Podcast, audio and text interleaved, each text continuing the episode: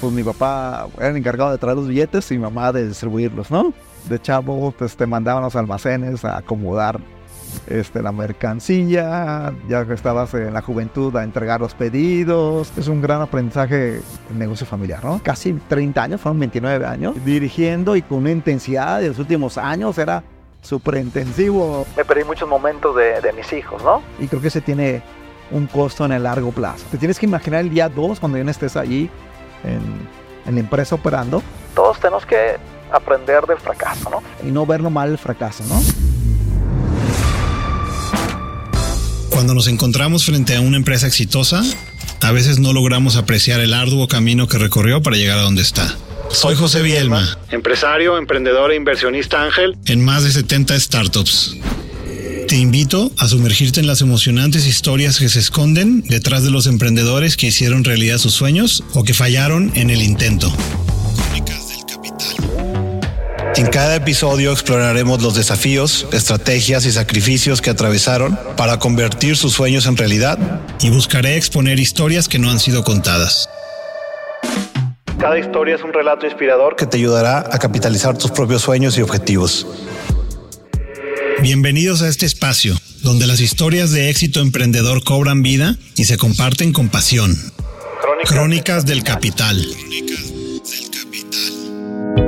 Armando, muchas gracias por venir. Este es un honor para mí tenerte aquí como invitado. A lo largo de los años he seguido tu carrera desde lejos, cuando no nos conocíamos personalmente, y además cerca desde que nos conocemos ya que estás en Polígono y posterior a tu salida de Ola.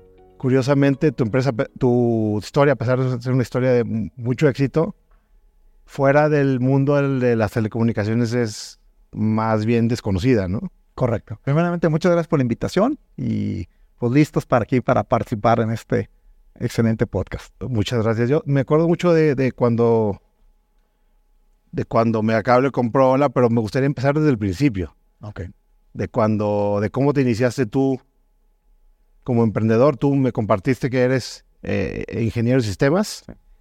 Soy ingeniero industrial, en sistemas computacionales para la UP. Y aquí en eh, Guadalajara. en Guadalajara. En aquel entonces, en, esa carrera te enseñaban a programar y así. Correcto, sí. Eh, programé en Basic, Pascal, Turbo Pascal, etcétera, ¿no? ahí, ahí, este, emergimos en, la parte de sistemas. Y fíjate, tuve la oportunidad de trabajar para una compañía en San Diego, California, en un broker de seguros, que mi función fue ir a implementar su primer red de cómputo con IBM PC1. Te hablo 1989. ¿Sí? Antes de eso, ¿tú ya tenías alguna experiencia laboral o esa fue tu primera experiencia laboral? Había hecho prácticas, sí. Eh, mis prácticas profesionales fueron en Nestlé y luego había trabajado así en pequeñas cositas. Pero en la familia siempre fue una familia de comerciantes. Mi papá tenía dos distribuidores, entonces ahí eh, me penetré en el mundo de los negocios, ¿no? Me tocó administrar las empresas con mi padre. Tú tienes un chorro de hermanos ustedes este, seis hermanos, me parece. No, somos diez hermanos. Diez pues, hermanos, son seis hombres. Siete hombres. Siete hombres. Y tres, mujeres, ¿eh? Y, un poquito en la vida familiar es, cuando ibas llegando a cierta edad, te tocaba ciertas funciones, ¿no? De chavo, pues te mandaban los almacenes a acomodar este, la mercancía, ya que estabas en la juventud a entregar los pedidos, ahí vas aprendiendo.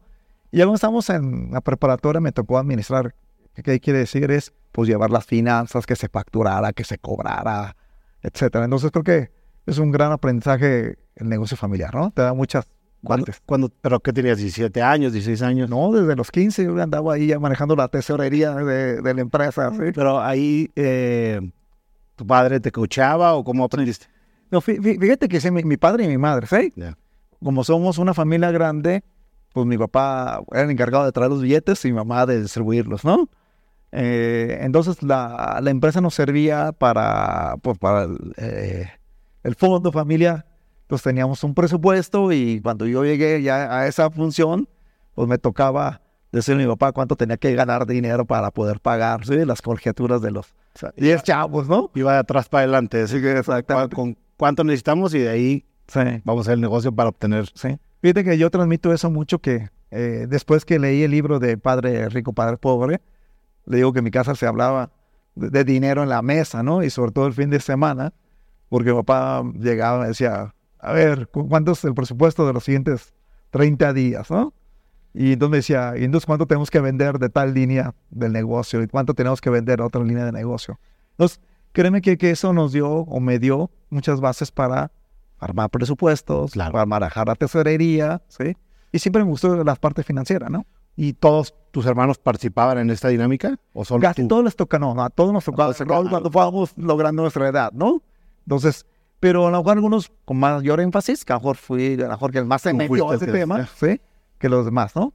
Sí, como que eh, hay un paradigma ahorita en los tiempos actuales donde dicen, eh, no se habla de negocio en la mesa, pero tu familia, por lo que me dices, tía. Yo, yo sí creo que es algo que se debe hablar en las mesas, ¿no? Ah, respetando los tiempos de cada momento, ¿no? Pero creo que aprende mucho uno eh, en la mesa con los papás, más si son comerciantes, empresarios. Sí, totalmente. Sí, y creo que siempre se puede hablar de poder crecer, de generar dinero, de generar empleos. Creo que eso es muy bueno. Yo, yo sí lo recomiendo, ¿no? Sí, aunque estés chico, por ejemplo, a mí me pasó que yo estaba muy chico y escuchaba ese tipo de cosas en la mesa y no tenía ni idea, pero solo de escuchar, aunque no participes, solo escuchar, escuchar, empieza a mamar, ¿no? Sí. Mi papá me decía, ¿cuál es mi cuota de ventas? ¿no? ¿Cuánto tengo que lograr para poder pagar? En un momento dado estuvimos siete de los hermanos simultáneamente en carrera profesional, imagínate, ¿sí? Siete simultáneos. Y los otros tres en prepa, ¿no? Siete colegiaturas. Siete colegiaturas, de universidad. ¿sí? son las más grandotas. Son las grandotas, ¿no? ¿Y, y, se puede saber de qué era el negocio de tu padre? Mi papá tenía dos, dos comercializadoras. Una de ropa, ¿sí? En su momento de una empresa aquí de Guadalajara, de Britania, con las familias Arquís, ¿sí? Y otra de aceites industriales. Mi papá decía, pues estamos en Sinaloa, vivíamos en Sinaloa, y pues aquí todos son agricultores, ¿no? ¿Cuál es el producto básico? Entonces se puso a investigar y tomó una distribución de aceites agrícolas. Pero para, es aceite para las máquinas. Para las máquinas, para los tractores, para etcétera, ¿no? Sí, porque tú creciste en... En los Mochis, Sinaloa. En los Mochis. Mi papá, aunque nacimos aquí, mi papá migró allá para poner sus negocios. Ya.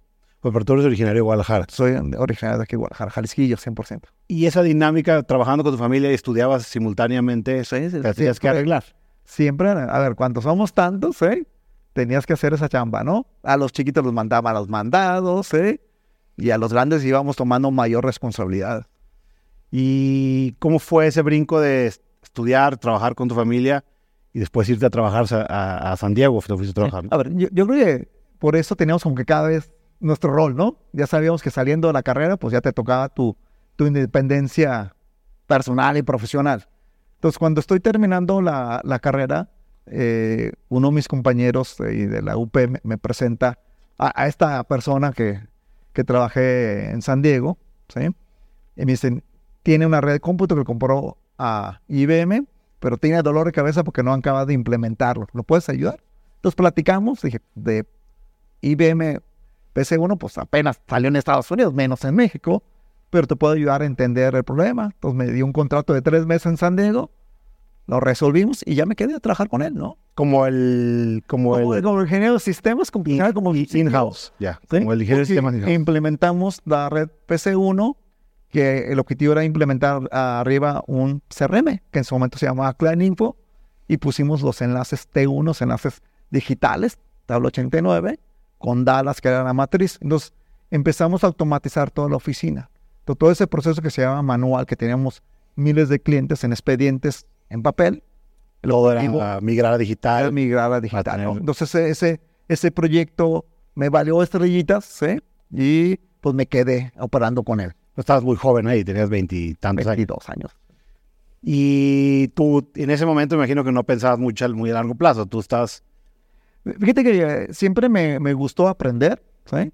Este, aprovechando que estaba viviendo en San Diego, California, iba a Las Vegas a ver qué había en el mundo tecnológico, ¿no? Porque sí me había fascinado pues todo el mundo de las redes, de las telecomunicaciones, enlace T1. ibas a los shows, dices, íbamos a, las, convenciones. las pláticas que estaba pasando, tener como proveedor a IBM, pues también era wow, ¿no? Nos enseñaban muchas cosas. En esa época inició un proceso que todavía no termina incluso de digitalización de las empresas, ¿no? Donde cambiaron los mainframes, esos grandotes, las computadoras enormes, por computadoras cada vez más pequeñas, ya con interfaz de usuario gráfica. etcétera, ¿sí? Y todo el mundo estaba migrando a esos nuevos sistemas. Correcto. ¿Te tocó, digamos, agarrar esa ola? Me, me, tocó en el 89, 90 en Estados Unidos y vivir esa experiencia creo que es muy gratificante. Y cuando vi esa portada, pues también cuando sale y, puedo traer el negocio, ahorita vamos a platicar adelante. Sí, ahí está, padre esa historia porque te ganaste la confianza de los que en ese momento era, tu jefe o tus jefes. Era el, manager, sí, de la regional. Y te... Me contaste, o bueno, por lo que me, eh, pudimos platicar antes y por lo que investigué, te invitó a trabajar, digamos, en un nuevo proyecto. Fíjate que al, resolver esta problemática de la digitalización, después pasamos a que necesitaba implementar procesos y un dolor de cabeza era la administración de ventas, ¿no? Tenía muchos vendedores y pagábamos las comunicaciones mal, la estábamos automatizando. ya la estábamos automatizando, pero no había los procesos correctos. Entonces me dijo, pues te quiero invitar a de ventas, trae a alguien para sistemas, ¿no? Y uno de mis mejores amigos lo convencí de irse de Guadalajara a San Diego y él se quedó con sistemas y yo me fui a administración de ventas, ¿no? Y aprendí de, procesos, ¿eh? cómo aplicarlos, de la, del proceso de ventas también ahí aprendí muchísimo. Antes de eso no habías vendido tú nunca. Con mi papá. Pues, como, tu papá en la parte del negocio. Lo aprendizaba, pero era muy artesanal, porque mi papá con una serie de vendedores, ¿no? Pero aquí pues teníamos una fuerza de ventas, ¿sí? que tenía una formalización. Tenían metas. Metas, etcétera, ¿no? Tenías que pagarles comisiones. Entonces, yo me metí en ese proceso y entender todo ese proceso, ¿no?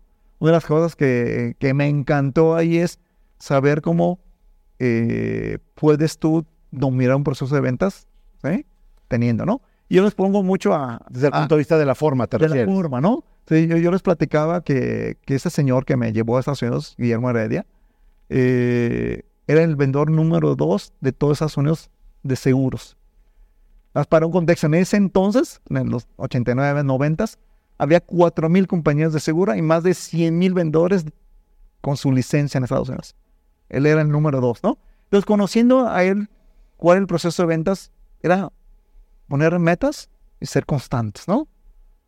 Sí, porque normalmente la gente solemos pensar que el vendedor es un parlanchín y es muy bueno para convencer. pero en realidad gran parte del trabajo de ventas es simplemente seguir procesos, ¿no? Seguir procesos, tener metodología, ¿sí? Y, y, y, ser, ser este, tolerante a la frustración y ah, no dejarte vencer. Frustración, ¿no? Aprender a escuchar el famoso, los famosos nos. Y seguir adelante, ¿no? Exactamente. Entonces, gran parte del trabajo de un vendedor es, por una parte, la parte de metodologías y procesos formales, digamos, y después la parte de no darse por vencido. Correcto. Y eso fue lo que aprendiste tú. Aprendimos ahí en la sesión de ventas.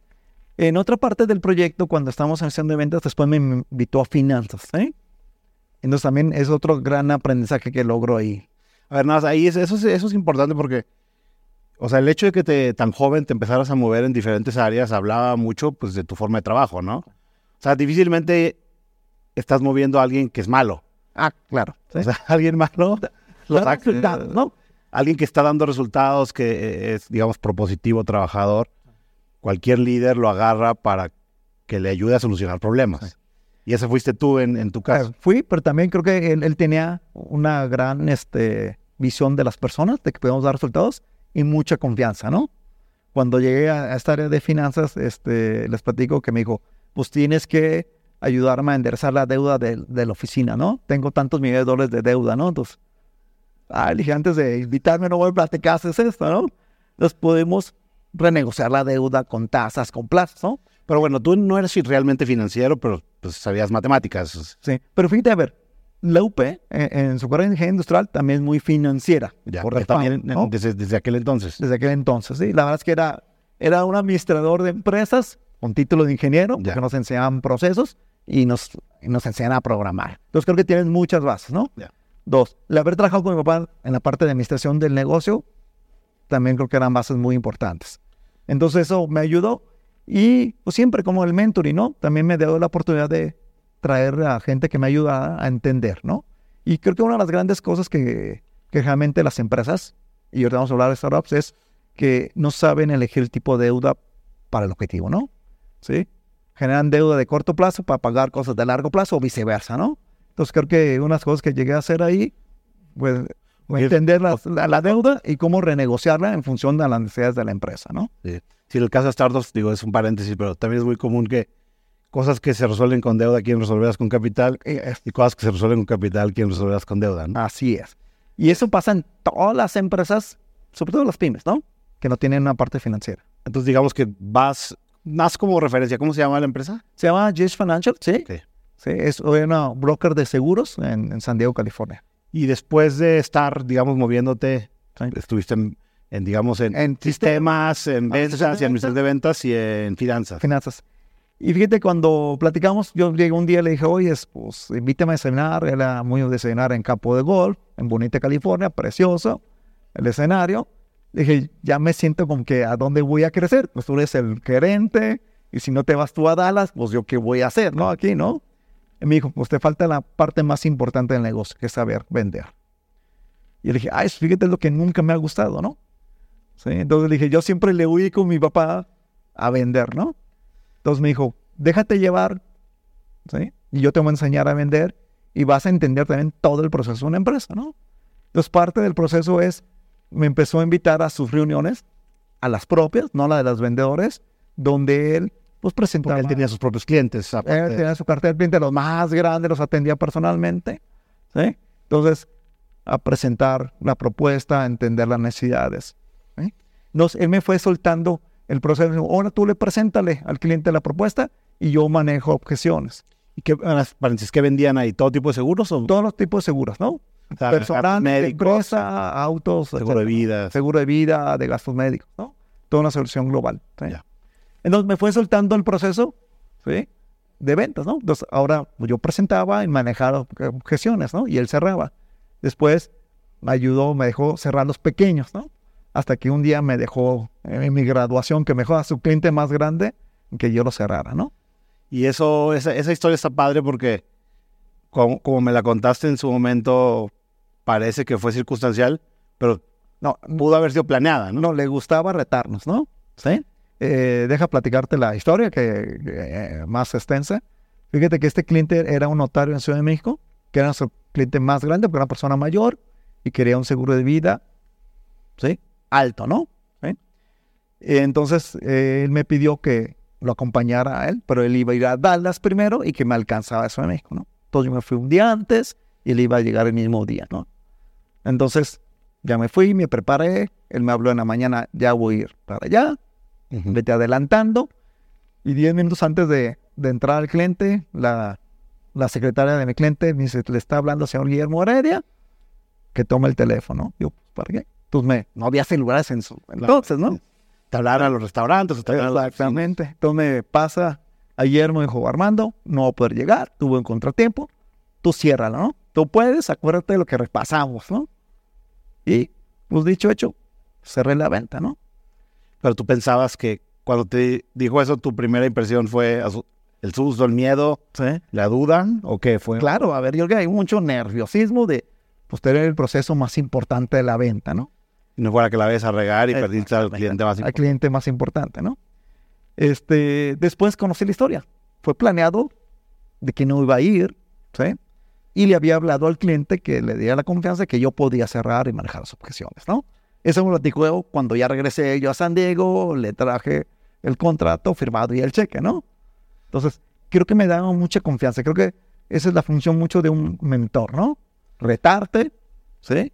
Y hacer que pasen las cosas. Sí, o porque él primero te dio las, digamos, fue un proceso largo, te dio las herramientas, te, enseñó el proceso, te enseñó el producto y te fue llevando hasta que ya. Exacto. Era como el examen final ya de que Exactamente así. Y después de eso seguiste tiempo, un tiempo vendiendo. Eh, llevé un tiempo con él, las cuentas principales le ayudaba yo, seguía al área de finanzas, pero me encantó porque aparte me pagaba comisiones, ¿no? Claro las inversión variable, entonces ahí aprendí el amor de las ventas, ¿no? ¿Y, estuviste cuántos años, bueno, cuánto tiempo? Cuatro años con él, ¿sí? Y fue después donde él me invita al negocio que originó a la Innovación, ¿sí? Ahí este que fue una oportunidad para invertir en otro negocio. Exactamente, ¿sí? Él como broker, un poquito en el esquema de Estados Unidos, tienen participación de los ingresos, vamos hablando de, de, de, esa, de esa oficina, ¿no? Claro. ¿Sí? Entonces, como buen menor, pues tenía una comisión variable muy fuerte, ¿sí? Y el cual la tenía guardada y la quería producir, ¿no?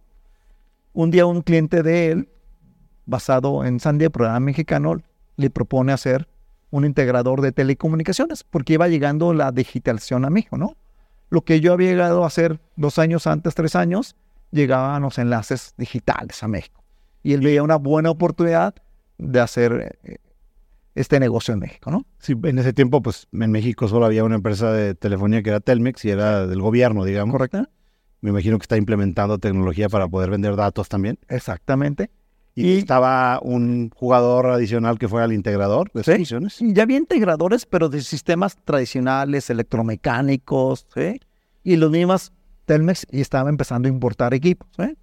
Pero se estaba enfocado en las grandes cuentas, ¿no? Y, y, esta persona que era... Que las grandes cuentas en ese tiempo pues era el mismo gobierno. Sí. Y las empresas más grandes. Nacionales, etcétera, ¿no?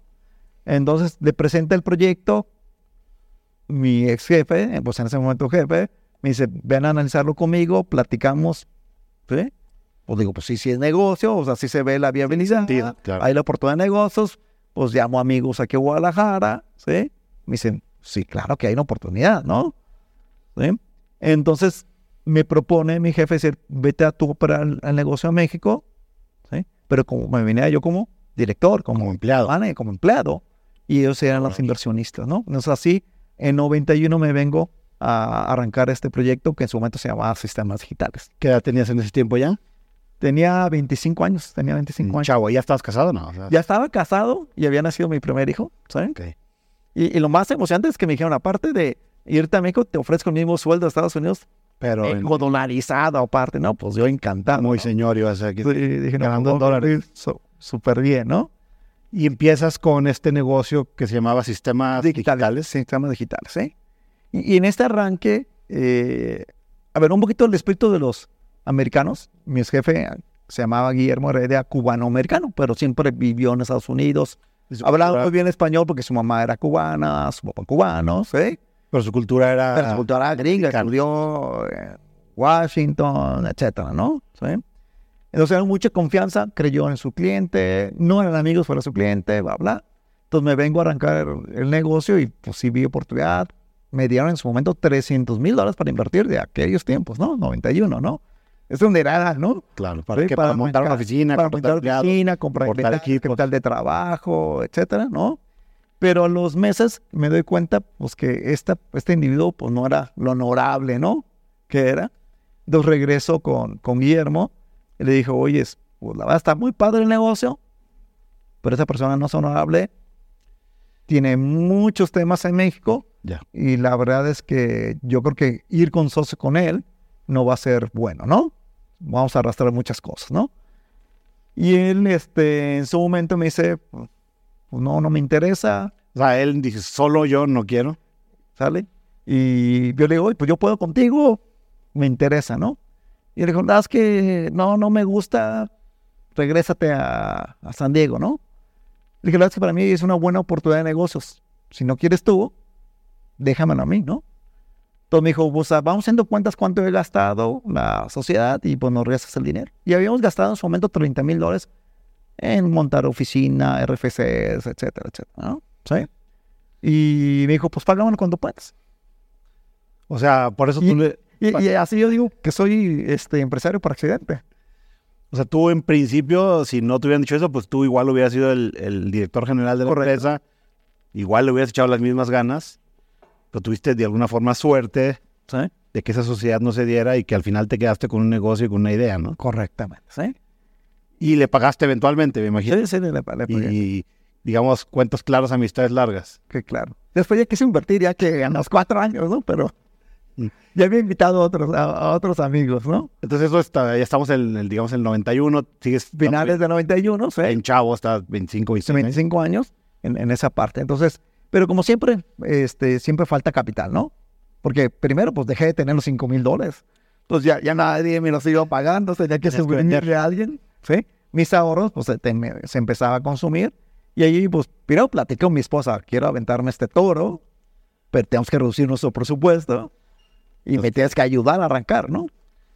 Entonces, la verdad es que me apoyó muchísimo mi esposa para, para este proyecto. Trabajó conmigo tres años en, en este proyecto. Pero también fui con amigos, decirles, está este proyecto, está interesante, apóyeme con capital. Igual que tú en startups, ¿no? Friends and Family. Buscaste inversionista y empezaste con Friends and Family. Sí, correcto. Y tus amigos dijeron, va. Va, sí, en esa parte. Y, y eh, digamos, me imagino que los inicios fueron pues bastante humildes o... Sí, sí, empecé en la colonia moderna eh, eh, en una que era ferretería, más tenía hasta mostrador, pues no usamos, ¿sí? Y como todo, pues empiezas con lo básico, ¿no? empiezas a, vender, a meter las manos, a instalar y hasta barrer la calle, ¿no? De, de, tu oficina, ¿no? ¿Y tienes memoria de quién fue así tu primer big break, tu primer gran venta? sí, claro. Fíjate que está en el 92, ¿sí? Ah, hay una serie de eventos de la digitalización tan importantes que en ese momento, en ese año que yo estoy operando, eh, ATT viene a México y en lugar de yo estar importando desde un mayorista en Estados Unidos que se llamaba Graybar, que era un gran mayorista, ¿sí? Ponen un distribuidor en Ciudad de México que se llamaba Itza con Jesús Sotomayor, que es una gran persona en el mundo de telecomunicaciones, ¿no? Él le vendió después la empresa de AT&T y fue director general junto de Telmex, ¿no? Entonces, este, entonces yo fui en el 92 a tocar las puertas, obtuve la distribución y más allá de la distribución también, pues todo el soporte y el know-how, ¿no? Entonces mi primer big project, ellos me dicen, hay una oportunidad en HP en Guadalajara, vas a competir contra Nortel, yo te apoyo, pero tú tienes que venderlo, ¿no? Tú tienes que hacer toda la labor de venta. Y en el 92 de vendo Saco a Nortel fue el primer equipo de TNT de todo el mundo, se lo vendemos a HP. 300 mil dólares aquel entonces, cuando mi objetivo de negocio era 500 mil en todo el año, ¿no? Así pues, imagínate. Fue una super, super venta. Super venta. Sí, en esa parte. ¿Y qué, vendías en ese tiempo exactamente? ¿Qué Eran computadores digitales, ¿no? Computadores. Sí, ahí sustituimos los equipos electromecánicos, viejísimos y lo digitalizamos, ¿no? Fue nuestra primera gran venta. Y eso nos ayudó a apalancarnos y yo le vendí a casi todas las transnacionales de Guadalajara. De ahí después le vendí a Motorola cuando estaba Motorola, después le vendí a IBM. Todos con la misma idea de quitar sus...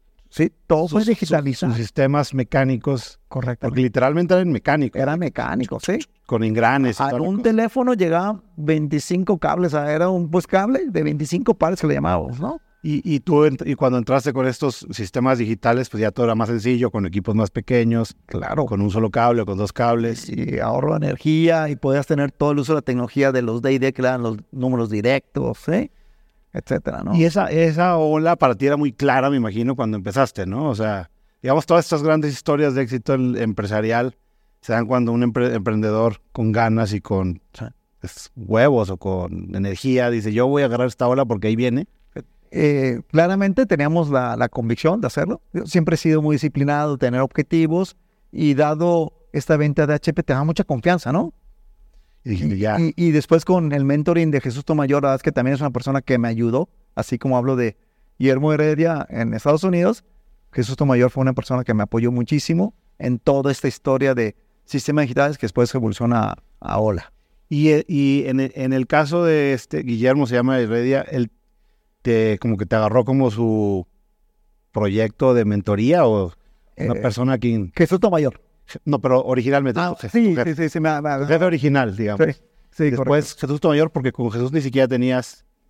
Era su distribuidor, sí. Pero no tenías una relación, no era tu jefe ni no, nada. No, no, nada, no era Era cliente proveedor. Sí, pero fíjate que eh, fue una persona que tanto a, a mí como a otros distribuidores de Monterrey y de Ciudad de México nos agarró como cinco empresas ayudarnos a crecer. Ya. Entonces se metía También Le, convenía a él para crecer él. Correctamente. Nos prestaba a su directa, directora de finanzas para que hiciéramos un buen plan de negocios, a su director de mercadotecnia, a su director de ingeniería, para que pudiéramos crecer, ¿no?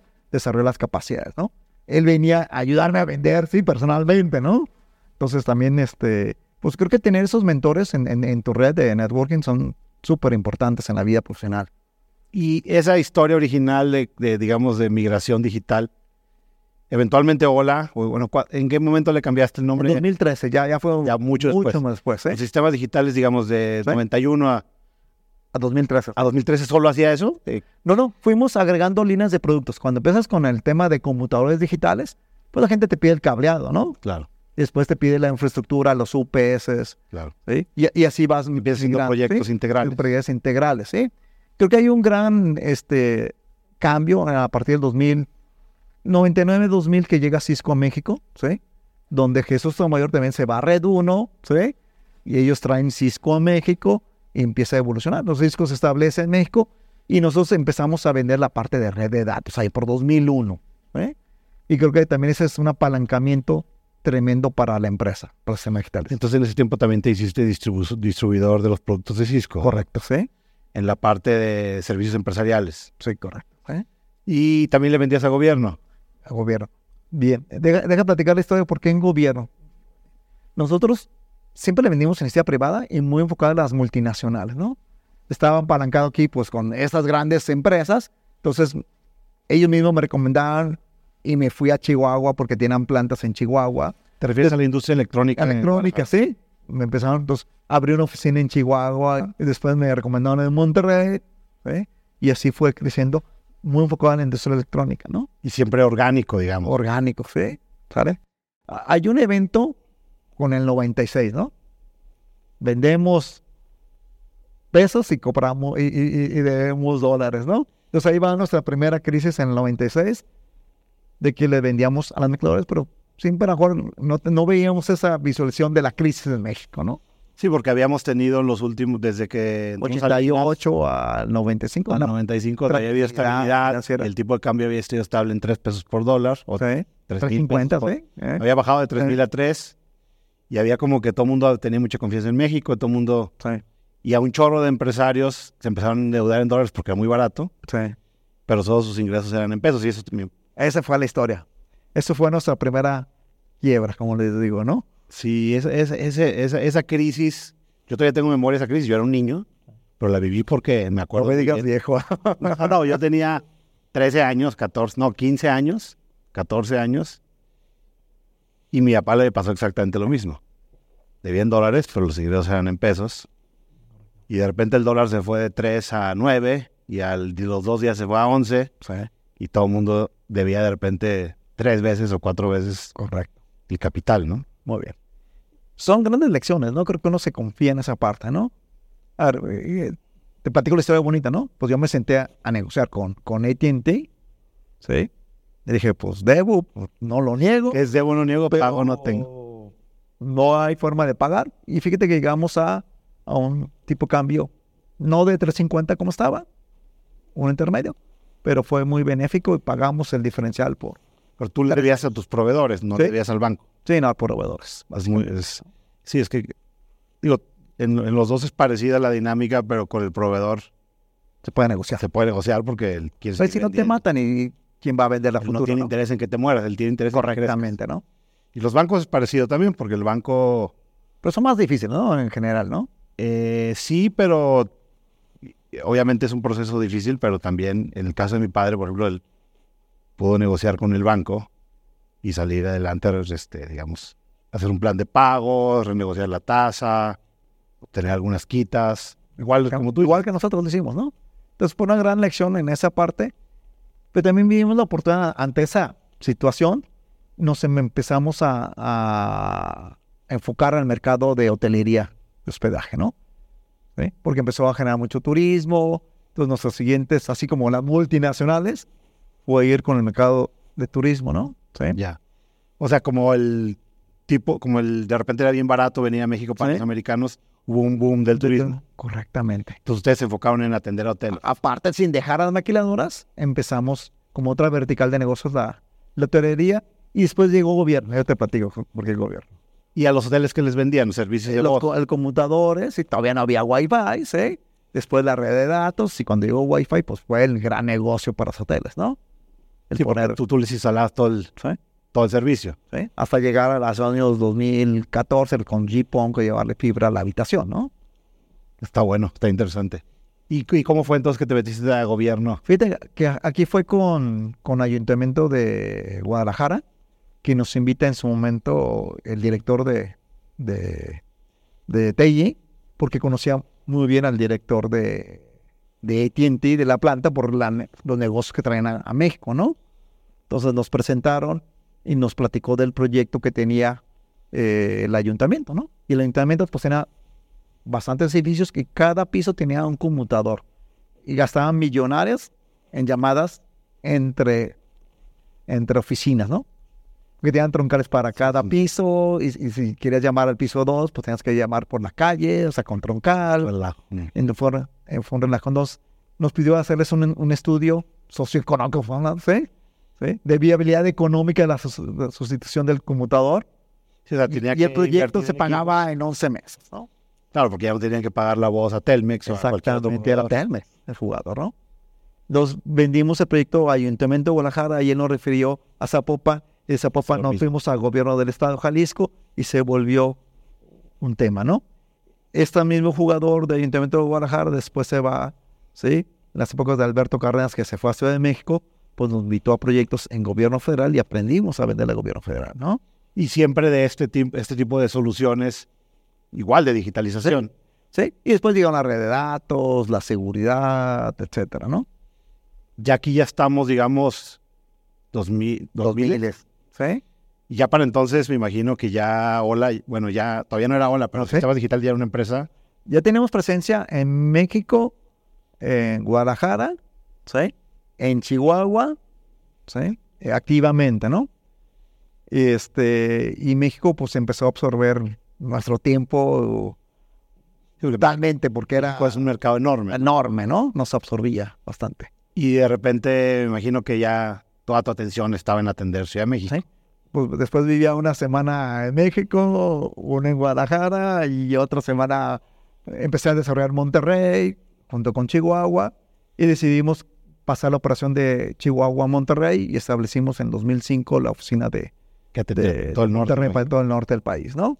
Y en, ese tiempo todavía tenías a tus socios. Sí, todavía tenemos. Los que te financiaron cuando estabas empezando. Exactamente, ¿sí? Con mis socios llegamos a un arreglo allá por el año 2011, ¿sí? Fíjate que lo que pasa en todas las este, sociedades, ¿no? Los intereses de los socios operadores en una división contra los socios que no operan, ¿no? Ellos quieren sus dividendos, es claro, ¿no? Pero a veces creo que el camino los va separando y llega un punto donde yo quería seguir apostando por el negocio y ellos querían la rentabilidad. o sea, tú querías seguir creciendo y reinvertir todas las utilidades y... Siempre repartía dividendos, porque es la forma de tenerlos contentos, ¿no? Porque a veces quería más, porque también los hijos de ellos iban creciendo igual que mis hijos, les querían más necesidades. Y su fuente, la verdad es que importante de dividendos era, o de ingresos era los dividendos de sistemas digitales en su momento, ¿no? Y que ya, mejor. Entonces llegamos a un arreglo, sí, muy, ah, fue difícil, la verdad, sí, fueron, a mejor, muchas reuniones infructuosas de desgaste para ambas partes, cada quien viendo su punto de vista, ¿no? Creo que en esa parte a veces lo agarramos con el riñón y con el hígado, pero finalmente pues, creo que las dos, sí, porque las dos partes tienen sus razones, ¿no? Totalmente. Y las relaciones humanas, pues, tienen diferentes ámbitos. El ámbito de la relación personal de amistad, que a lo mejor con esa persona tienes una sociedad de negocios que esa no sigue las mismas, digamos, vías que la amistad y tiene con propia lógica y tienes que tratar de encontrar soluciones, imagino. Entonces, después de muchas conversiones, digo, decir, casi de año dos años de negociaciones, de estire afloje, llegamos a un acuerdo de, tenía cuatro socios que no operaban el negocio, ¿sí?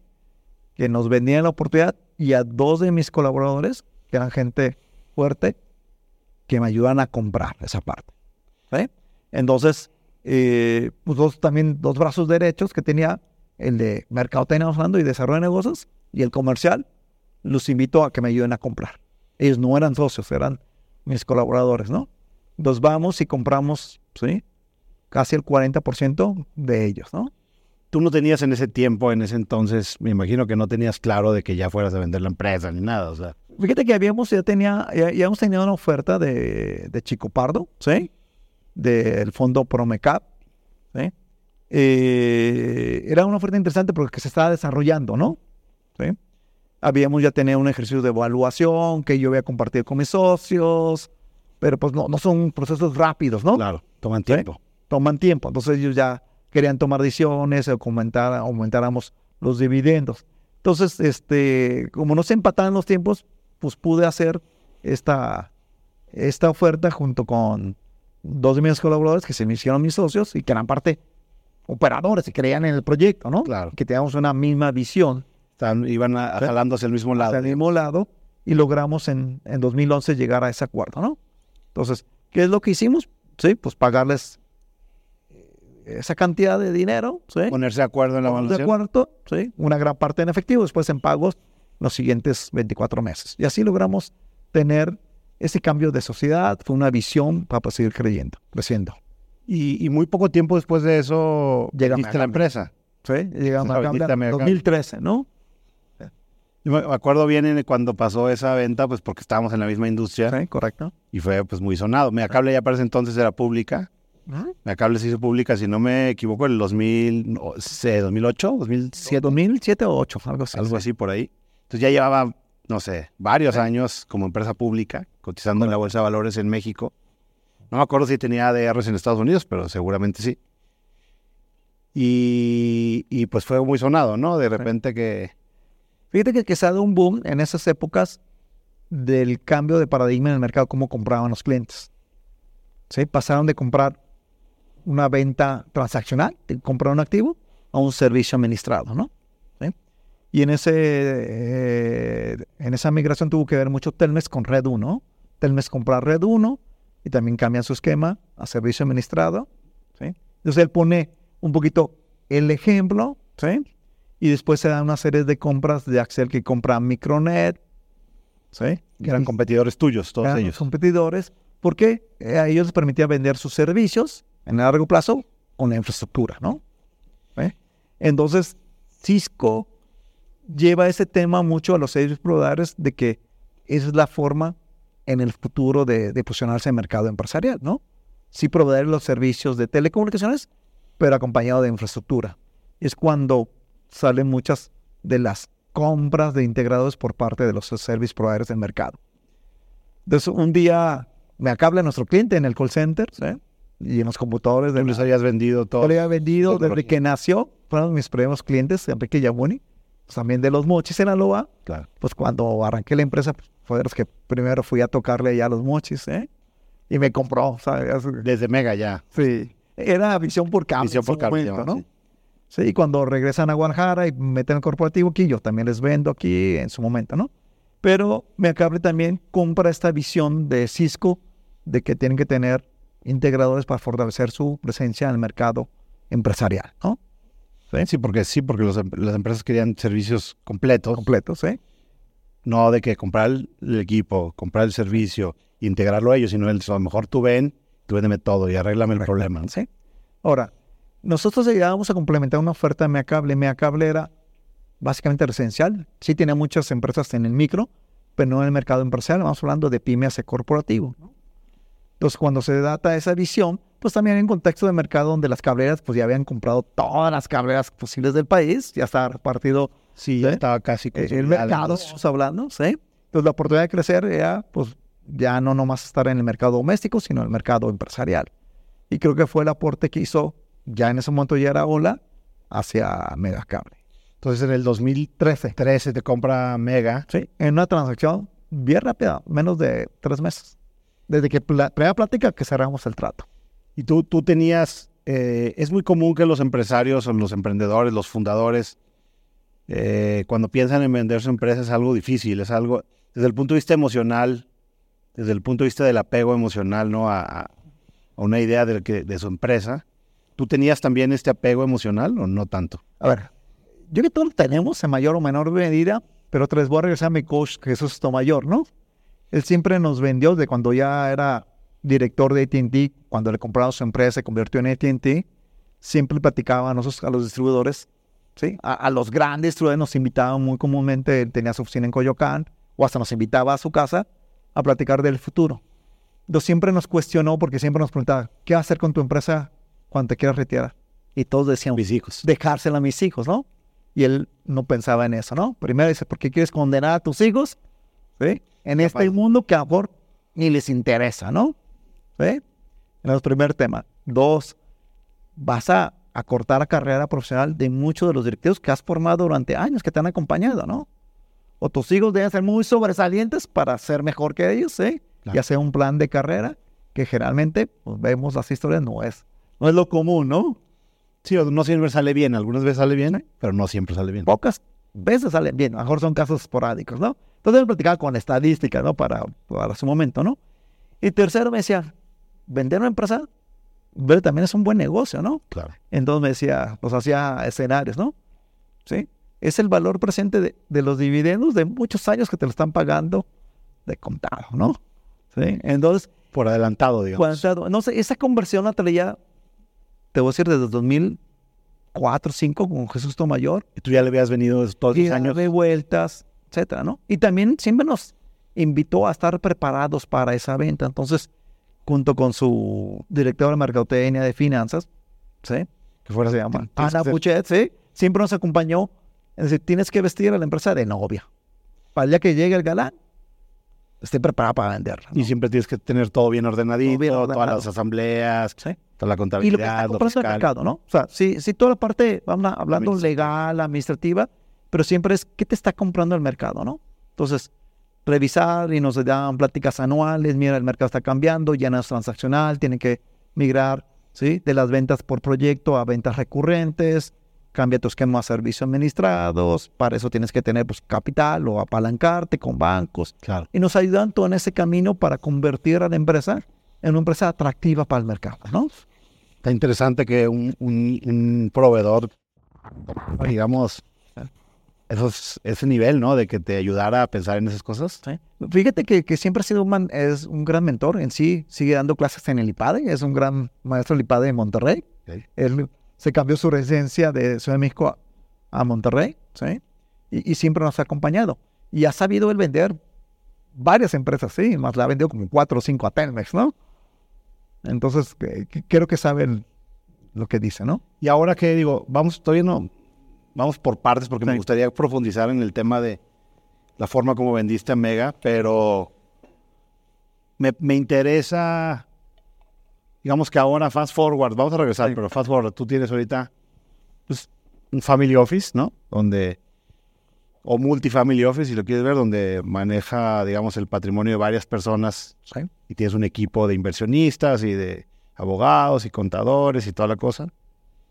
Y también inviertes en, en startups y inviertes en fondos y mentoreas emprendedores. Sí. Esta, esta filosofía que me dices de que te enseñó a ti Jesús Tobayor y que se trata de estar siempre listo para vender, poder vestir a la novia, tal, tal, tal, también es algo que repites eh, y se los tratas de explicar a los emprendedores más jóvenes. A ver, cuando tú recibes toda esa ayuda, eh, que me sirvió, la verdad, bastante en la vida, pues hay que, hay, hay- hay que transmitirla, ¿no?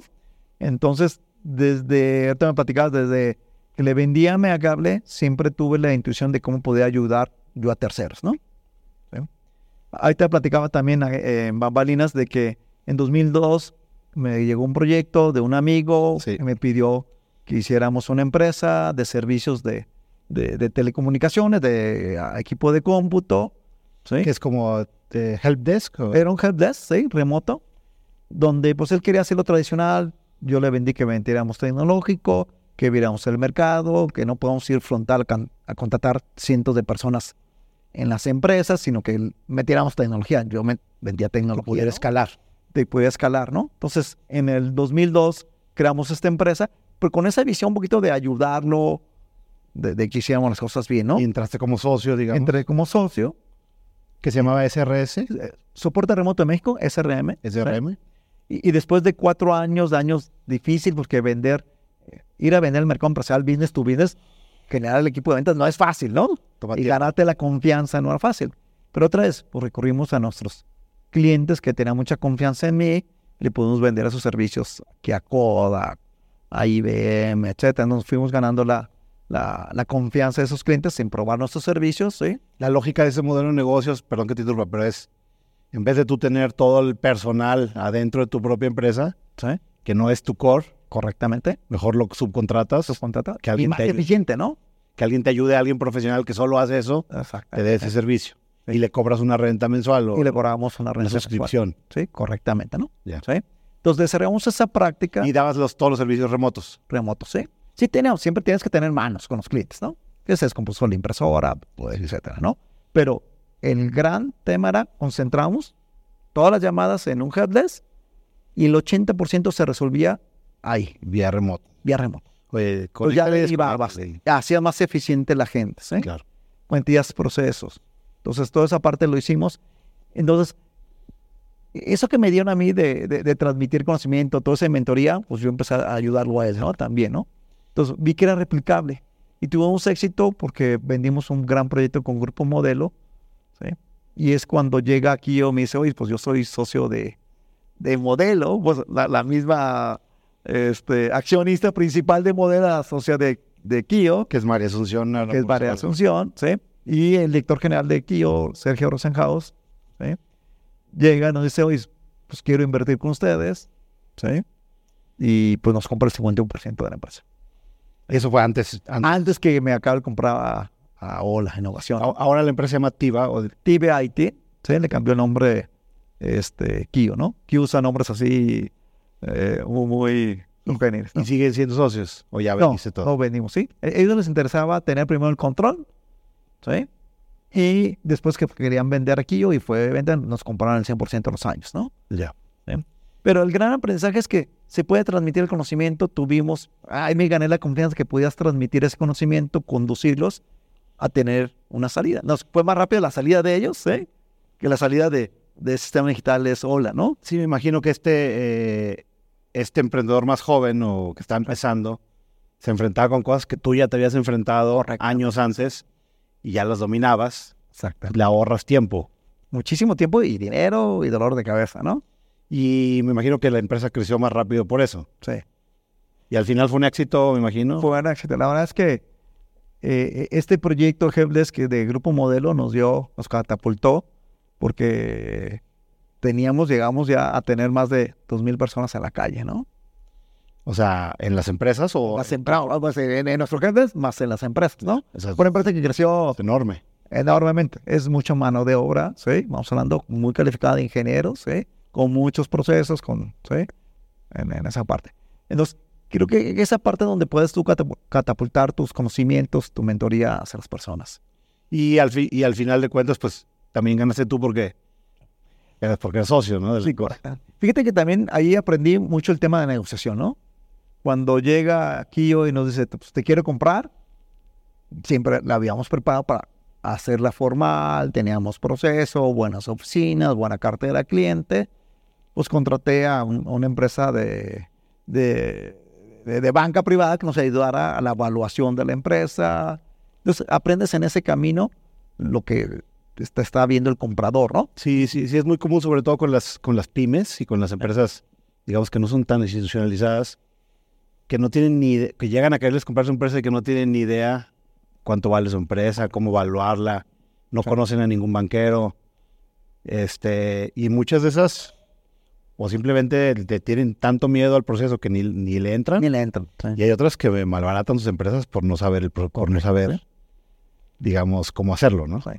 Eh, en este proceso, fíjate que, esta persona que de finanzas de AT&T, Ana Puchet me recomendó esta empresa de banca privada y nos ayudó en este proceso con Kio. ¿eh? ¿Y, cuando, ¿Y cuando vendiste Hola también utilizaste a banqueros? A los mismos. A los mismos banqueros. Ya te conocen, tú los conoces, etcétera. Ahora, hay, hay, algo importante. Aparte con la relación con Megacable, uno es nuestro cliente. Dos, había historia de amistad entre mi familia y la familia de Enrique Yamuni, ¿no? Y en toda ocasión puede haber cosas que, se pueden romper, ¿no? Entonces no quería, cuando me propone Raimundo y Enrique en proceso de adquisición, yo les propongo... Raimundo Fernández, el codirector. Codirector de Megacable, ¿no? Este, le propongo que lo hagamos a través de un tercero para no desgastarnos, ¿no? ¿Sí? Y, y ellos aceptan, ellos pones a su banquero y nosotros los acompañamos al banquero Sí, y pues ahí trabajamos. Fue, un proceso muy rápido. se hablan y después todo es ya más. Porque aparte lo que nos sentamos eh, con Enrique y con Raimundo fue, ¿qué es lo que quieres tú? ¿Qué es lo que yo quiero? Entonces era complementar esa visión y si era compatible. Como fue compatible, fue relativamente rápido ponernos de acuerdo, ¿no? ¿Qué quiere decir? Que Meacable quería todo el know-how, todo el aprendizaje de Ola en su momento. Para poder, o sea, la tira de Meacable era poder vender sus servicios de telecomunicaciones junto con las soluciones que vendía Ola para vender más, ¿no? Correctamente. Y entrar en un mercado que ellos no estaban posicionados, en el mercado empresarial, ¿sí? Hay otras adquisiciones donde pues quieren tu cartera de clientes nada más, ¿sí? Pero en, este caso, quieren todo el know-how, querían comprar, ¿sí? Tan así que nos dejaron operar autónomamente por los siguientes años, ¿eh? Hasta la adquisición total, realmente nos dejaron hasta tesorería, ¿sí? Que no es común, ¿no? Sí, no es común. Generalmente te toman cuando hay una primero, ¿no? Te toman la tesorería, toman todo y después de un año, año y medio, dos años, empieza el corredero y empieza a meter gente nueva, ¿no? O traen gente de otros lados o lo que sea. Correcto. En tu caso no fue así. En mi caso no fue así. Eh, fíjate, creo que, creo que algo que me encantó de, este proceso con, con Megacable es que querían ahora, ¿no? Totalmente, ¿no? Y, y, en el proceso de fusión... O sea, cuando es querían ahora, también te querían a ti. Sí, y a mi equipo de trabajo, mi cartera de clientes, los procesos, etcétera, ¿no? Y en todos estos siete años que estuve con ellos, ¿sí? Pues cómo fusionábamos las operaciones de Metrocar, que era su unidad empresarial, que realmente vendían a otros carros, ¿no? Cómo aprovechamos para hacer una oferta en conjunto. Y a la empresa fusionada le llamamos Hola Metrocar, ¿no? Sí, porque las empresas de cable mucho tiempo solo daban servicios de última milla. Sí.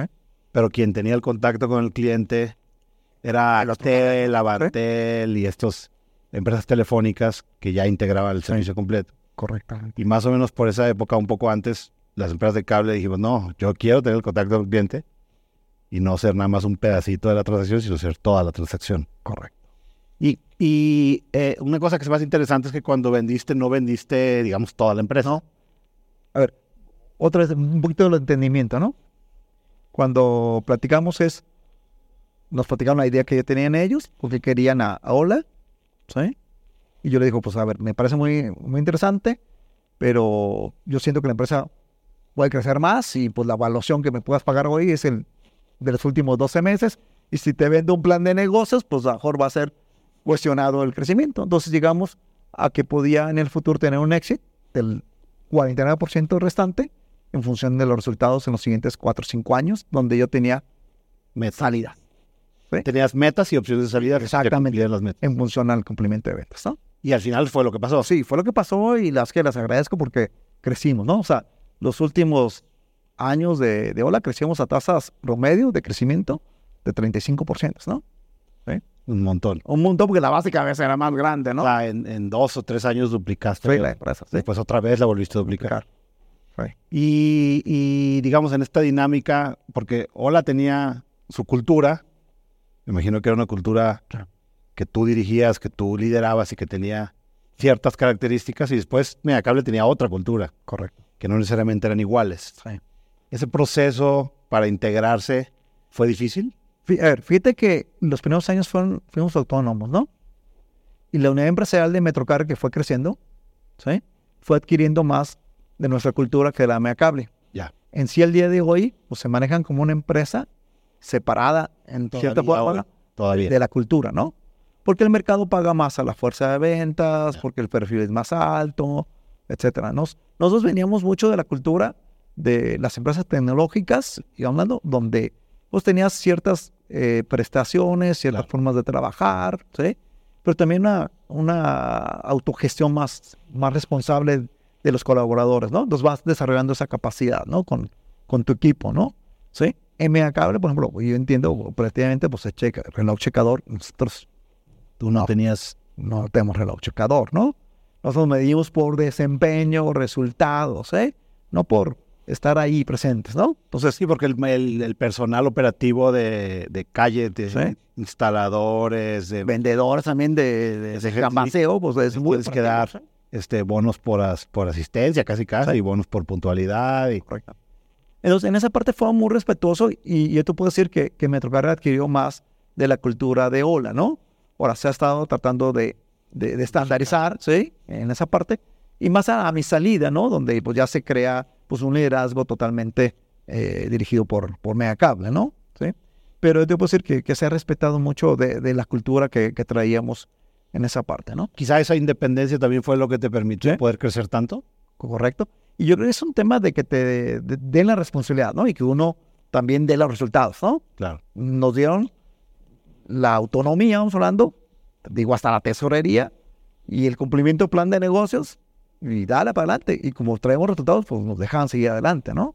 Y eventualmente eh, tus responsabilidades dentro de la empresa trascendieron Ola o siempre estuviste nada más en Ola? No, Eh, ya cuando se iba a dar la bisalida como accionista primero, ¿sí? Eh, se planteó la, fusión organizacional, ¿no? Entonces lo que hicimos fue, lo que propuso ahí Raimundo se, se ejecutó es que eh, Teodoro García, que era el director de Metro Carrer, ¿sí? tomaba toda la parte comercial, que era sus mayores capacidades, eran la parte comercial y mercadotecnia, y yo tomaba la operación, ¿no? ¿Sí? Tanto de Hola como de Metro Carrer, ¿sí? Todo lo que no fuera ventas era mi responsabilidad, ¿no? Desde la administración de ventas hasta la entrega del servicio al cliente y la operación del cliente, ¿no? Entonces ahí creo que pues aprendí también mucho del, del, tema de, de, la infraestructura de los carriers, ¿no? Y del dolor de cabeza que, significa mantener una red de fibra óptica en todo el país, ¿no? no y después también todo el tema de compras de, de CAPEX, que es un montón de... Un montón de... bien complejo, un chorro de trabajo y difícil, ¿no? Correcto. Donde aparte manejas presupuestos enormes no, me dicen, ahí te, ahí te van 30 minutos para renovar la, la infraestructura de Metrocar. Y yo, ¿cuánto vale? ¿No? Fue mi primer presupuesto. Pues, ¿cuánto vale esta cosa? Por año, ¿no? Sí, creo que también te sirvió a ti para crecer un montón. Sí, aprendes mucho y a negociar mucho, ¿no? Creo que uno de los grandes aprendizajes es que son unos muy buenos compradores en, en Megacable, ¿no? Sí, claro. Digamos, esta historia termina, la de Ola termina en 2019, te sales por completo, vendes lo que, lo que quedaba y, desde el punto de vista psicológico, ¿ese proceso fue fácil? No, a ver, claro que no, ¿no? O sea, yo creo que cuando cerramos la operación del 49% restante y que me pidieron 12 meses para, para entregar, ¿sí? Desde ahí yo me preparé, ¿no? ¿Sí? Yo sí agarré un coach, ¿sí? Para llevar el proceso. Como un coach este, ejecutivo. Ejecutivo, sí, un coach. Y, y después él llegó y me dijo, hasta aquí yo llego, ahora ve con un psicólogo, ¿no? ¿Sí? E, entonces, creo que es importante en la vida, ¿sí? Eh, administrar, porque es como una pérdida, ¿sí? De una persona, no sé, un familiar o un amigo. ¿sí? Entonces, creo que tienes que aprender a convivir esa parte, ¿no? Entonces, eh, creo que el que uno se acompañe de esas personas te ayuda a asimilar, ¿no? Porque te tienes que imaginar el día 2 cuando ya no estés allí en, en, la empresa operando. Aparte que pues eran casi 30 años, fueron 29 años, ¿eh? que estuve ahí eh, dirigiendo y con una intensidad de los últimos años, era súper intensivo, de 14 horas al día, eh, noches, sí, sobre todo en operaciones. sobre todo en operaciones, sí. Entonces esa, intensidad, ¿cómo íbamos a cambiar? Entonces, eh, primero contraté un coach y, después el último año fue acompañado por un por una terapeuta. Un terapeuta y, te, y, te, sirvió. Claro, que te sirve, ¿no? Porque llegaba con esa ansiedad y, y pues, haz tu plan de trabajo. En sí, Polígono Capital nace en paralelo ante mi salida, ¿sí? De ir formando un family office para administrar el capital, ¿no? ¿Sí? Porque yo estaba enojado con los banqueros porque depositaba mi lana y no me dan, de acaso, setes, ¿no? Entonces decía, pues, ¿para qué sirve el banquero, no? Claro. ¿Sí? Y entonces tú armaste, o sea, ya el proceso de crear un family office, tú armaste un equipo otra vez. Un equipo de entonces ese, ese, ese, ese equipo tiene que ser formado por profesionales. Sí, correcto, sí. Y, digamos que el objetivo de administrar liquidez financiera, digamos, es otra cosa completamente diferente a operar una empresa. Correctamente, sí. Por eso te tienes que rodear de gente, que es profesional. Entonces, lo, lo, que hice en, paralelo cuando ya se va la transacción, ¿sí? contraté gente que había trabajado conmigo en la parte financiera y la metí a que pues, a, estructurar, a que aprendiera, a que tomara cursos, etcétera, para ir administrando el capital, ¿sí? Siempre eh, acompañada de consultores o asesores, ¿no? En la banca, ¿no? Entonces, este, fui en paralelo a hacer esa transición. Para el día que me salí, pues ya saber qué iba a hacer y tener un proyecto, una visión de lo que queríamos hacer, ¿no? En este contexto, eh, para ti me contaste que fue importante y hacer el Camino de Santiago. Sí. ¿tú, eres, muy religioso o...? No, a ver, soy de familia católica, como sus padres, etcétera, pero, pero no, no, no, no, soy tan religioso, ¿sí? Este, fíjate que, voy a volver otra vez, Jesús no mayor, esta persona, es una persona que le ha hecho 22 años, ¿no? ¿Cada año lo hace o qué? Sí, a excepción ahora con la pandemia, interrumpió dos años, y lo quería hacer yo en el 2020, sí, había comprado mi, mi boleto y para ir, pero pues el COVID no se interrumpió. Y parte de este coaching que me dio Jesús Tomayor, le platiqué que iba a salir, a hablar, ¿sí? Me jugó a hacer el Camino Santiago y, y me dio un mentoring para hacer el Camino Santiago y por qué teníamos que hacerlo, ¿no? Que era un buen momento en nuestra vida de replantear nuestros siguientes años, cinco años, se pone una frontera de cinco años, ¿qué vas a hacer? ¿Qué quieres? ¿Y cuál es nuestro nuevo propósito de la vida, no? Que creo que a veces, ¿sí? Uno se queda pasmado, ya, ya vendí al hijito, ya lo entregué, ¿y ahora qué hago, no?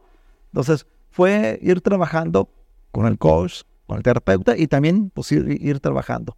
Entonces, quise hacer el Camino de Santiago y lo pude hacer hasta hace el año pasado, hace dos años. Pero hiciste la... Es que el Camino de Santiago hay miles de caminos. Sí, hice el Camino francés, ¿sí? Desde Saint-Pierre de Port hasta Santiago Compostela, que son 779 kilómetros, ¿sí? La filosofía detrás del Camino de Santiago es que el apóstol Santiago caminó todo eso para llegar a Santiago Compostela. Correcto. Entonces es una peregrinación, peregrinación? para llegar a Santiago, Santiago ¿eh? y tratar de replicar el camino del apóstol. El apóstol, sí. Eh, pero más allá que, que sea religioso, yo creo que se ha tomado muy espiritual, ¿sí? Eh, ¿Por qué lo hice, no? Otra vez. Tratar de plantearme mi propósito. Nos vino la pandemia, tuve que trasladarnos, pues tuve que, desde que me salía ya tenía mi propósito, por reafirmar ese propósito de lo que quería en la vida personal y profesional, ¿no? Yo que nos pasa mucho que cuando estás en una empresa, pues no te das el tiempo para ti, ¿no? Entonces también era como un acto de reflexión de qué quiero de mí, qué voy a hacer, por qué lo voy a hacer, ¿sí? Y creo que es un tema también de, de, agradecer, ¿sí? De lo que hemos logrado, ¿no? ¿Sí? Creo que a veces no se da tiempo uno de, de, decir, he llegado a ese punto, qué bueno, he sido privilegiado, y qué más quiero hacer, ¿no? En sí, un poquito eh, el tema de, eh, de Polígono Capital empezó como un family office, haciendo inversiones para mejorar la rentabilidad, pero cuando vi eh, las historias de los fondos de inversión que invertían en startups, empecé a decir, ah, pues el mecanismo que yo puedo hacer más rápido en lugar de ir de empresita en empresita apoyándolo, ¿no? Entonces ahí invierto en 500, ¿sí? Es mi primera inversión en el 2019, ¿sí? En los Chorales 2 ahí. Es digamos, para los, digo, creo que la gente que ve el podcast sabe que es 500, pero por si no, es una aceleradora de empresas, ¿no? Correctamente. Que invierte en las etapas más tempranas. Sí. Digamos, en este modelo de batches, ¿no? Donde entran, no sé, 12 o 10 a 10 12 empresas. Y entran en un programa que también tiene algo de educación. Tiene mucho acompañamiento durante 6 a 8 semanas. Donde enseñan un poquito de todo, ¿no? Sobre todo la validación del MVP, ¿sí? Exacto. Ahí a, cómo lograr la atracción, ¿no? Eh, creo que es la primera enseñanza que hace esta aceleradora, ¿no? Y después y también invierte algo de capital. Sí, sí, sí, me invierte. Este, y después les ayuda a levantar capital para poder ejecutar su plan, ¿no? Su Correctamente. proyecto, digamos. Sí. Entonces ahí, fíjate que invertí en 500 para, para poder lograr mi convicción de poder apoyar a, a las empresas, ¿no? ¿Sí? Y, este, y, donde vi que este acelerador pues estaba ayudando en esa parte, ¿no? ¿Te pareció algo valioso? Fascinante, ¿no? Yo creo que sí. Este, como todo, siempre hay áreas de mejora en todas las aceleradoras, pero creo que cumplen su función bastante buena, ¿no? Bastante buena en el mercado. Y pero también después empezaste a invertir en directo en algunas empresas. Sí. Con ese aprendizaje de, de 500, sí, siempre nos pedían escuchar a, a las empresas de su portafolio para que complementamos la inversión, ¿no? Y ahí es donde empiezan aquellas que te gustaron, digamos. Las que nos gustaban, las que veíamos valor y sobre todo donde yo podía aportar, ¿no? Eh, para mí era importante cuando platicaba con los founders que se dejaran ayudar, ¿no? Sí, sí hay, hay muchos founders que sí se dejan ayudar. Sí. Hay muchos que no se dejan ayudar. Y yo tengo que decir que las segundas más, ¿eh? O sea, e, en acción, ¿no? A mejor todos te dicen, sí, sí quiero tu apoyo, porque en la realidad acepten esa ayuda. Creo que no son tantos, ¿no?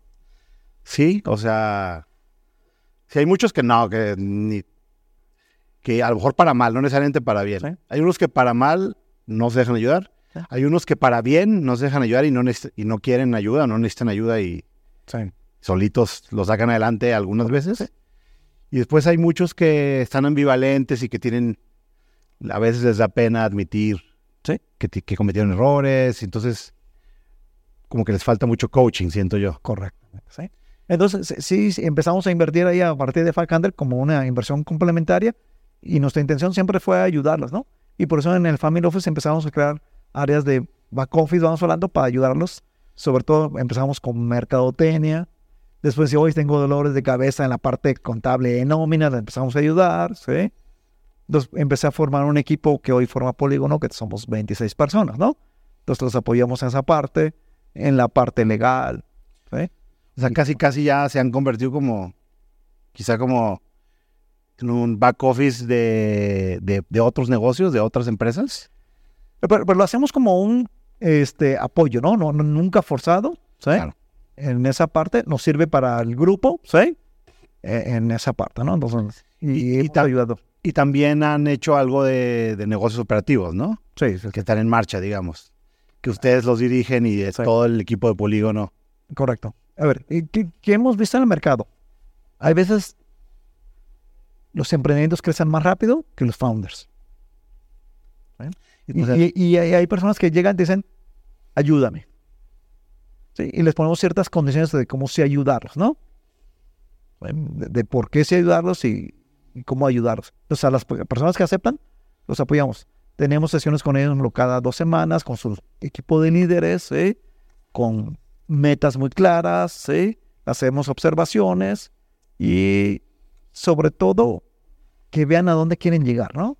Creo que a veces crecer por crecer, y pues lo vimos mucho en el 2021, pues dura la fórmula, ¿no? Es cómo van a llegar a ser rentables en el futuro, ¿no? Que tengan esa visión.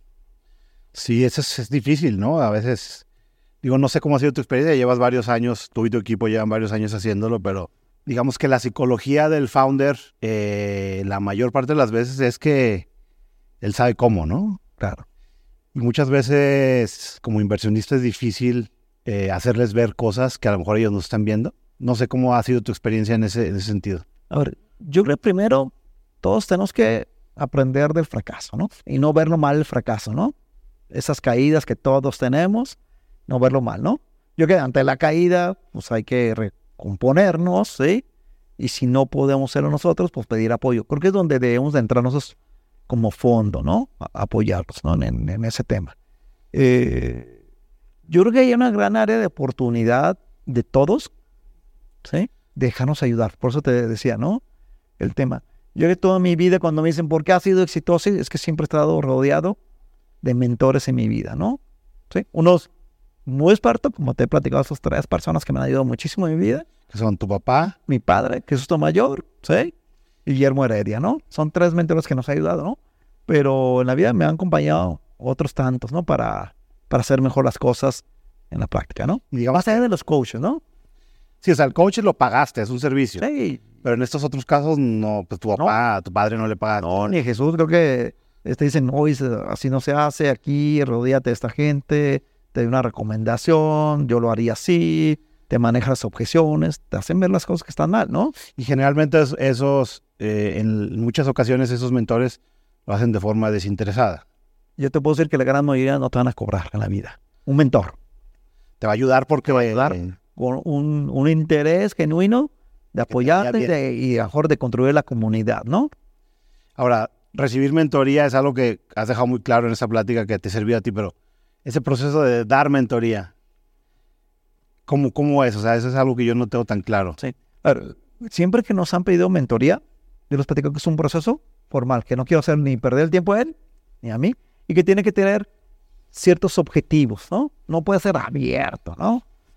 Entonces yo siempre les pido que logremos uno, dos objetivos y desarrollemos esta mentoría, ¿no? Entonces, por ejemplo, ¿en qué tipo de por ejemplo, ahorita yo estoy tratando ya mucho en los equipos de venta de business to business, que creo que es una gran oportunidad en todo el mercado de las startups, ¿no? Sí. Generalmente las empresas que están en este mercado, pues sí salen a vender, logran cierta atracción, pero porque tienen a su círculo networking, pero se va acabando ese networking. Y después tienes que desarrollar un equipo comercial con métricas, con procesos, ¿no? Entonces, ahí yo este, les ayudó mucho a definir su plan de trabajo, sus procesos, cómo deben hacer, a contratar la gente. Porque también se da mucho el ámbito de que contrato lo que puedo pagar. Claro. Y, en business to business, creo que eso es un error, ¿no? Es una inversión que tienes que hacer de largo plazo, ¿no? ¿Y en qué momento de las startups tiene sentido digamos, empezar con este proceso ya con vendedores y todo eso? Porque al principio casi siempre las startups, al principio las ventas son lideradas por los founders. Correctamente. Siempre se va a dar un fenómeno que tu crecimiento de ventas se va así, pero después se empieza a planar. Ahí, antes de que empiece a planar, o cuando tu tasa de crecimiento ya no es tan alta, es cuando ya tienes que empezar a desarrollar, porque te vas a tardar, no meses, años en desarrollar tu equipo comercial. Entonces, ahorita yo estoy muy enfocado en, esta parte de sí ayudarlos, pero también en la parte financiera, ¿no? En, cómo vestirla, por qué si salir a pedir capital, por qué no, en que no pidan créditos de corto plazo para pagar cosas de largo plazo, etcétera, ¿no? Entonces... ¿Y, a cuántas personas les, les ayudas con la mentoría? Mira, generalmente máximo tres simultáneos, ¿no? Porque si te exige tiempo, ¿sí? Sí, o sea, si lo quieres hacer bien, necesitas sí, tiempo, tiempo. Y dos, también les dejo tarea, ¿no? ¿Sí? Entonces, máximo tres eh, en lo general estoy dando mentoring, ¿sí? ¿Y, es forzosamente con empresas donde eres inversionista? No, no, no. No, no, no. No, no, no, necesariamente creo que, es bueno. También participo en algunos consejos que te, platica, que, te he platicado, ¿sí? Y participo en consejos que no soy inversionista, ¿no? Entonces creo que es muy importante poder transmitir, ¿no? Como un consejero profesional, digamos. Consejero profesional, sí. La otra parte de lo que hacen mucho en Polígono es básicamente inversión en fondos, inversión en startups, después eh, inversión en negocios en marcha operativos y después invierte en real estate. Correctamente, ¿sí? ¿En real estate qué hacen?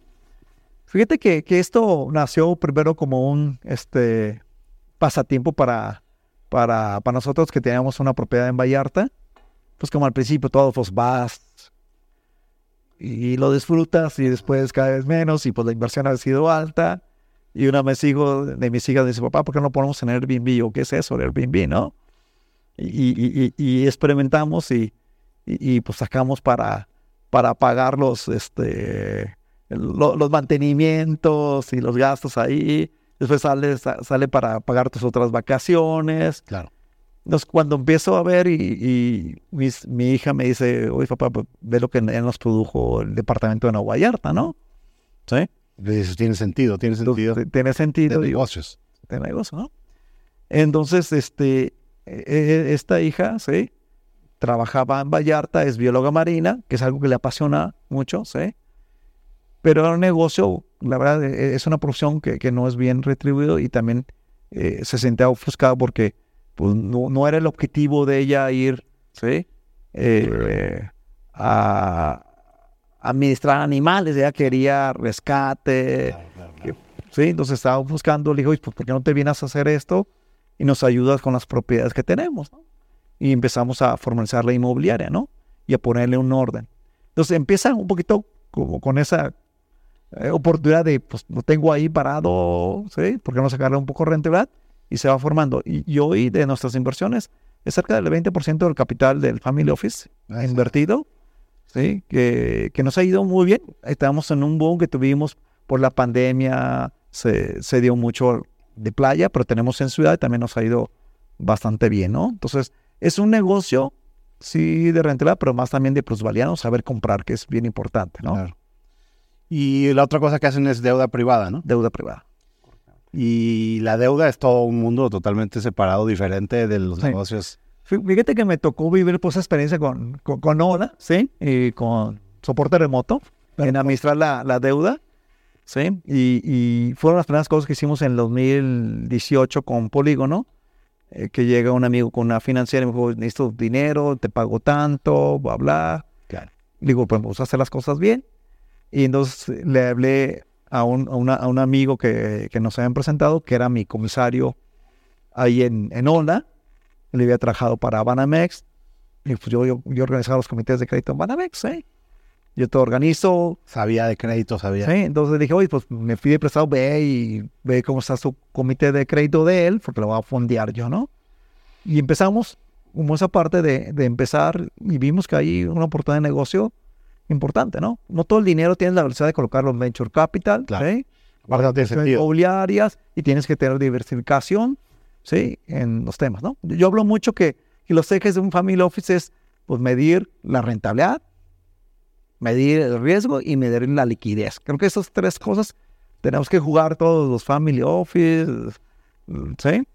Para administrar nuestro capital. Entonces, vimos como una oportunidad ahí que era rentable, Pero mi objetivo no era prestarle a una empresa, sino a, estas SOFOMES, etcétera, con un proceso de comité de crédito formal dentro del polígono hacia ellos, ¿no?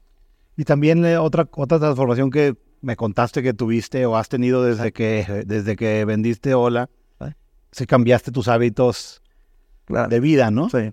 El ejercicio y... A ver, yo creo que, que, que, el mundo, cuando te vuelves en el mundo, hablo corporativo, sí, o empresarial, creo que uno se deja al último, ¿no? Sí, porque Entonces, tienes tanto trabajo y tanta responsabilidad. Viajas, etcétera. Y a comer más. Y la familia te exige tiempo, pues casado, hijos, pues te exigen, ¿sí? Entonces creo que parte de ese planteamiento, de, ese buscar qué quiero para el futuro, ¿sí? Fue tener un equilibrio entre la vida profesional, familiar y la personal. ¿sí? Yo les digo que mi camino a Santiago la primera vez que yo voy solo unas vacaciones para mí, o vacaciones un tiempo para mí.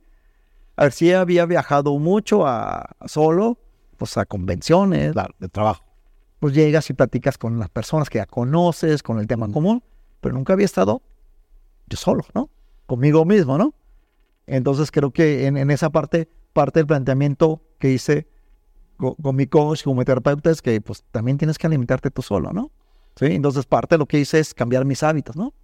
Me encanta leer, siempre he leído mucho, pero ahora leo consistentemente. ¿Pero qué te gusta leer? ¿Ficción? De todo, de todo. A ver, antes leía mucho negocios y quería descongestionarme. Los últimos cuatro años no he leído nada de negocios, ¿no?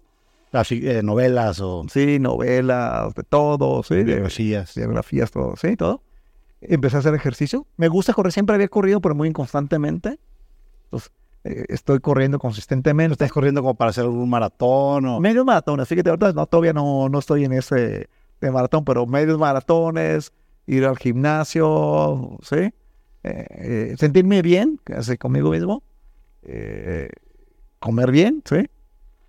tengo una magnífica cocina, nunca, nunca ha sido un problema. Mi esposa se le encanta cocinar, no, ha sido problema, pero soy más ordenado en, en esa parte. ¿Y cómo ves? O sea, digamos que ahorita, viéndote desde fuera, un poco como yo resumiría tu historia, es como que una historia de mucho éxito y ahorita estás como realizado, digamos. E, estoy en esa parte de, de, de, que estoy apasionado con lo que estoy haciendo y me siento equilibrado. ¿sí? Y se da la palabra, ¿no? Estás muy joven todavía, ¿qué edad tienes? 58, cada Estás muy joven, o sea, todavía no te... aparte te ves más joven, la verdad, más joven que 58. ¿Cómo ves tú, o sea, los siguientes 20 años de tu vida de polígono? ¿Qué, planes tienes? Mira, no sé si 20 años, pero los siguientes 5 años, ¿no? Los siguientes 5 años es, quiero seguir en el mundo de apoyar a los empresarios. No nomás en Venture Capital, estamos desarrollando una división de Private Equity, ¿sí? También invertir en empresas convencionales, ¿sí? Para poderles apoyar a crecer. En, en, en, seguir este, teniendo una vida profesional, crecer a mi equipo de trabajo, cada vez ser menos preponderantes, dejarles el liderazgo cada vez más alto a ellos. ¿eh? Hoy lo tengo, la verdad es que yo puedo decir que no trabajo tanto, cuatro horas al día, ¿sí? cuando máximo, ¿sí? pero poder dejarles eh, eh, las riendas del negocio, ¿sí? que lo puedan crecer. Eh, ser más desapegado, creo que una de las cosas que estoy trabajando mucho es desapegarme de las cosas, ¿no? ¿Pero te refieres en el trabajo en general? En general, ¿no? Sí, a polígono, hasta a veces me cuesta trabajo a la familia, ¿no? Con que me siento mal que dejé y yo me fui acá, ¿no? Entonces, ah, pero, eres, pero eres micromanager o qué? No, no, no, no, no, ¿no? No tanto. Pero es, apegado en que a veces te cuesta trabajo y decir, me voy a ir 10 días yo solo, aunque me, hace sentir mal, ¿sí? O sea, creo que en ese tema de, de poder trabajar ese desapego a las cosas y, y a temas, ¿no? Entonces, eh, ¿qué, me veo? Con este plan de vida, por cada vez dejando más la responsabilidad de polígono a los líderes, ¿no? y que ellos se rodeen y que puedan presentar sus casos. En sí, entre los líderes, pues se pelean por el capital, ¿no? El, capital es ellos, entonces ellos presentan los casos de negocio, en qué invertir, uno que invertir otro, quién me da más rentabilidad, quién me da más este riesgo o menos riesgo, etcétera, ¿no? Sí, porque el capital es escaso y es escaso, tienes que eh, ver qué batallas vas a luchar, ¿no? Correctamente. Entonces, yo me veo en esa parte, pero seguir apoyando a la comunidad de emprendimiento, ¿no? Creo que es algo que, que, me entusiasma y que creo que que yo quiero agradecer todo lo que me han apoyado a mí, entonces devolverlo, ¿no? Claro. Y una, una, pregunta, y con esto quizá ya estamos muy cerca de terminar, pero una pregunta que a mí me gusta hacer es, o sea, digamos, ya tienes una larga historia empresarial, donde has tenido muchos éxitos y también has tenido fracasos, fracasos y también has estado, tus empresas estuvieron ¿eh? en, el, quiebra, en el 94 y después en el 95 y después en el 2009 sí. tuvieron cerca de, la quiebra, de la quiebra y de, de, tener que cerrar. Este, y has aprendido un montón a base de trancazos, igual que todos los, los empresarios y los emprendedores. Si pudieras regresar a cuando tenías 21, antes de que empezaras a trabajar en San Diego, digamos, sí. y te pudieras dar a ti mismo una, un consejo, una recomendación, ¿qué, ¿qué te recomendarías al joven Armando? Yo creo primero escuchar más, ¿no? Creo que hemos platicado de los emprendedores, de que no te escuchan. Yo creo que escuchar más. Aunque yo siempre he estado rodeado de mentores, creo que a veces no se escucha más, ¿no? O sea, yo creo que es el, el, primer, la primera cosa que yo haría diferente, ¿no? Dos, no tomar tanto el negocio tan, tan férreo en contra de la familia. Yo creo que sí hay un tema de... Me perdí muchos momentos de, de mis hijos, ¿no? Y creo que se tiene un costo en el largo plazo, ¿no? Yo creo que es algo que haría más equilibrado, ¿no? Sí. Creo que son las dos grandes cosas que yo cambiaría. Sí, es eso de la familia está cañón porque el tiempo se baja muy rápido. Y de repente te volteas y tu hijo ya tiene 18, ¿no? Sí. O en tu caso ya están más grandes, todavía ya, ya 30 años. Y dices, madres, ¿cuándo fue? ¿Cómo pasó todo esto tan rápido? Y, y ahora que soy abuelo, que tengo una nieta, mis hijos dicen, oye, papá, no, no te encuentro una fotografía de, de A y de B, de mi cumpleaños, de X. Pero de tus nietos. No estabas. Y ahora con la, con la nieta, pues ahí estoy en todo, ¿no? ¿Eh? Oye, pues Armando, muchísimas gracias. Vamos, gracias a ti y espero que esta, que esta plática sirva a muchos y pues estoy a sus órdenes, ¿no? Yo estoy seguro que alguien que lo vea quizá va a querer que lo mentorees. ¿eh? Que te busquen por LinkedIn. Ahí con LinkedIn, ahí tengo toda mi información, ¿sí? Y ahí me pueden, ahí contesto casi cada semana todos, todos, todos los Perfecto. mensajes que me mandan por LinkedIn, ¿sí? Pues muchas gracias. Gracias, Pepe, ¿sí? Buen día. ¿sí? Si te gustó este episodio, ponle 5 estrellas, suscríbete y compártelo.